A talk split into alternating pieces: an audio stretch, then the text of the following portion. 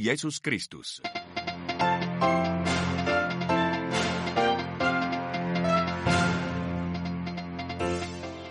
Après le massacre hier d'une centaine de Palestiniens qui espéraient de l'aide humanitaire à Gaza, ils se trouvent sous le feu des critiques de la communauté internationale. Plusieurs pays réclament une enquête pour éclaircir les circonstances de ce énième drame de la population de Gaza. 25 ans après l'entrée en vigueur de la Convention interdisant les mines antipersonnelles, beaucoup a été accompli pour débarrasser l'humanité de ces armes. C'est ce que nous verrons avec la directrice de plaidoyer d'Handicap International. Le pape plaide pour l'accueil des personnes vulnérables et invite à s'inspirer du mode de vie du Christ. François s'est adressé ce matin aux participants du séminaire de la chaire de l'hospitalité. Radio Vatican, le journal, Xavier Sartre. Bonjour, c'est un nouveau massacre qui rajoute à l'horreur subie par les habitants de Gaza. Hier, plus d'une centaine de Palestiniens sont morts dans une bousculade provoquée par des tirs israéliens alors qu'ils se rassemblaient pour une distribution d'aide alimentaire.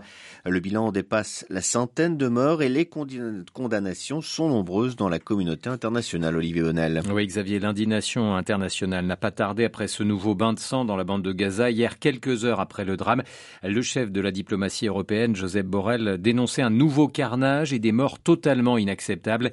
Les civils, rappelait-il, cherchaient désespérément à obtenir de l'aide humanitaire. L'Italie et l'Espagne ont-elles demandé un cessez-le-feu immédiat, tandis que Paris a dénoncé les tirs contre les civils pris pour cible par des soldats israéliens et demandé une enquête indépendante. Même son cloche du côté de Berlin ce matin où la ministre des Affaires étrangères exige des autorités israéliennes qu'elles mènent une enquête complète sur la manière dont sont survenus le mouvement de panique et les tirs. Mais contrairement à ses homologues européens, les Allemands ne parlent pas d'un cessez-le-feu mais d'une trêve humanitaire. Ces réactions, Xavier, d'effroi renvoient aussi à l'impuissance de la communauté internationale face à ce conflit toujours plus meurtrier où aucune solution diplomatique ne semble se profiler malgré les négociations engagées depuis des mois.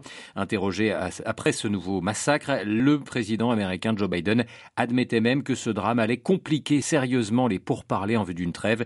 Lui qui encore il y a quelques jours semblait plutôt optimiste sur une solution trouvée d'ici le début du ramadan. Olivier Bonnel, et on vient d'apprendre que l'Union européenne allait débloquer 50 millions d'euros pour l'UNRWA, l'agence onusienne en charge des réfugiés palestiniens en pleine polémique depuis plusieurs semaines et qui manque cruellement de fonds pour poursuivre sa mission auprès de plus de 2 millions de Palestiniens dans tout le Proche-Orient.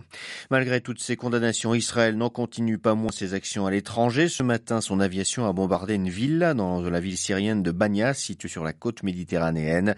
Selon l'Observatoire syrien des droits de l'homme, la demeure abritait un groupe affilié à l'Iran. Il y aurait au moins trois morts. En Iran, justement, élection législative aujourd'hui, la participation est le principal enjeu de ce scrutin qui devrait être remporté par les conservateurs. Ce matin, le guide suprême Ali Khamenei a invité les électeurs à se rendre aux urnes car il est important, selon ses mots, de montrer au monde que la nation est mobilisée. Or, l'abstention devrait battre un nouveau record selon les derniers sondages. 41% seulement des Iraniens admettant vouloir voter. Ces derniers mois, la Turquie a déclenché une vague d'arrestations dans les milieux mafieux, s'attaquant notamment aux trafiquants de drogue étrangers. Ces opérations mettent en lumière la place de ce pays dans les réseaux mondiaux du crime organisé, autant que l'impunité dont ils ont longtemps bénéficié. À Istanbul. Ces dernières années, la Turquie était devenue une sorte de sanctuaire pour mafieux du monde entier en quête d'un refuge. Plusieurs raisons l'expliquent. Une législation laxiste sur la circulation de l'argent, des amnisties régulières pour les crimes économiques, ou encore la possibilité, moyennant 400 000 dollars d'investissement dans l'immobilier, d'obtenir un passeport turc qui protège d'une extradition. Longtemps, les autorités ont fermé les yeux. Cela ne semble plus être le cas. La police a arrêté ces derniers mois des centaines de mafieux, et étrangers, certains traqués par Interpol. Selon le journaliste d'investigation Bahadır Özgür, cette sévérité nouvelle est liée à la crise économique. Pour redresser son économie, la Turquie a besoin de faire revenir les investissements occidentaux. Et l'une des conditions, c'est que le pays lutte efficacement contre le crime organisé. Ce n'est pas un grand nettoyage, mais une reprise de contrôle sur des réseaux criminels qui avaient pris une proportion démesurée. Avant, la Turquie n'arrêtait pas les mafieux visés par une notice rouge Interpol. Aujourd'hui, elle le fait. Avec ce tour de vis, les autorités d'Ankara espèrent effacer la Turquie de la liste grise du groupe d'action financière, organisation de lutte contre le blanchiment d'argent. Elle y était entrée à l'automne 2021, accélérant la fuite des investissements étrangers. À Istanbul, un endroit pour Radio Vatican. Nouvelle séance chahutée à l'Assemblée nationale pakistanaise aujourd'hui, ce qui n'a pas empêché l'élection du président de la Chambre. C'est un membre de la Ligue musulmane du Pakistan qui a été élu par la coalition formée par son parti et par celui du peuple pakistanais. Les députés et partisans de l'ancien Premier ministre Imran Khan ont protesté de nouveau contre le résultat des dernières législatives. Ils sont des milliers de Russes à s'être rendus aux obsèques d'Alexei Navalny ce midi à Moscou. Ils ont bravé les intimidations des autorités qui ont menacé de procéder à des arrestations. Un fort dispositif de sécurité a été déployé autour de l'église orthodoxe où a lieu en ce moment même la cérémonie. Signature entre le Kenya et Haïti d'un accord pour l'envoi de policiers kenyans dans l'île. Nairobi doit être le fer de lance de cette mission internationale soutenue par les Nations Unies. Aucune précision n'a encore cependant été donnée pour savoir si cet accord est contraire ou non à la décision d'un tribunal kenyan ayant jugé illégal, fin janvier, l'envoi prévu de policiers. Ce mercredi, à la fin de l'audience générale, le pape avait lancé un appel contre l'utilisation des mines antipersonnelles à l'occasion du 25e anniversaire d'entrée en vigueur de la Convention d'Ottawa sur l'interdiction de l'usage de ces armes. Avec 165 pays signataires, la Convention interdit également le stockage, la production et le transfert de ces explosifs qui visent 85% à 85% à des civils des territoires en guerre, parfois des dizaines d'années après. Ce traité était donc historique car c'était le tout premier à interdire une arme conventionnelle. Retour sur les accomplissements de ces 25 dernières années avec Anne Herry, elle est directrice de plaidoyer chez Handicap International au moment où ce traité a été signé, il y avait des centaines de millions de mines antipersonnelles qui étaient stockées par les États. Il y avait beaucoup d'États qui les produisaient. C'était une arme très peu chère que vous pourriez quasiment trouver sur le, sur le marché et il y avait à peu près 30 euh, 000 nouvelles victimes par an et c'était une menace qui pesait euh, aussi pour le futur parce que euh, ce sont des armes qui restent dans les sols des décennies après les conflits.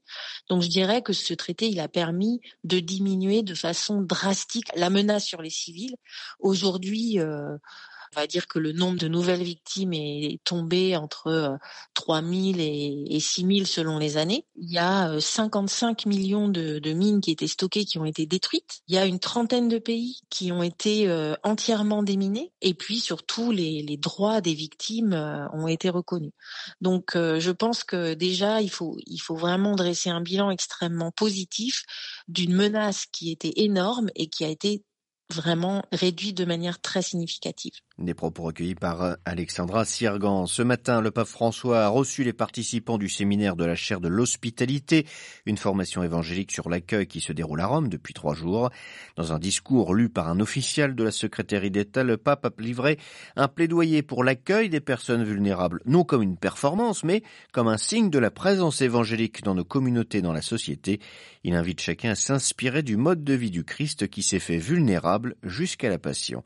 Les précisions de Jean Pour accueillir des frères et sœurs vulnérables, je dois me sentir vulnérable et accueilli comme tel par le Christ. Voilà l'encouragement du pape François ce matin aux membres du séminaire de la chaire de l'hospitalité qu'il recevait en audience. Or, l'accueil de la vulnérabilité peut être dévoyé, a insisté le Saint-Père. La vulnérabilité peut devenir une catégorie, les gens des individus sans visage, et le service une performance. Il ne faut pas vivre l'accueil des personnes vulnérables comme une simple organisation pratique, mais comme un véritable mode de vie, à l'image de Jésus qui a passé la plus grande partie de son ministère public au contact des pauvres et des malades. Ce mode de vie légué par le Christ puis renouvelé par l'Esprit Saint a été vécu par de nombreux hommes et femmes, souvent inconnus, devenus saints en accueillant les petits, les pauvres, les fragiles, les marginaux. Il est important de partager les histoires de ces témoins cachés, encourage le Saint-Père. Il a conclu en prenant l'image de Bartimée, l'aveugle de Jéricho à qui Jésus donne la vue et qui partage la joie d'être témoin de sa résurrection résurrection. À chacun donc d'accepter de vivre sa vulnérabilité et d'accueillir celle de l'autre comme signe de la présence évangélique au cœur du monde. Jean-Benoît Harel et avant cela, le pape a rencontré les participants à la conférence internationale Hommes-Femmes, Image de Dieu pour une anthropologie des vocations. François a notamment déclaré que cette rencontre était importante en raison de l'affreux danger représenté aujourd'hui par l'idéologie du genre qui annule les différences. Effacer la différence, c'est effacer l'humanité, a-t-il dit. Voilà, le prochain retour de l'actualité en langue française, ce sera bien évidemment à 18h, heure de Rome. D'ici là, notre site internet www.vaticannews.va. Excellente journée à toutes et à tous.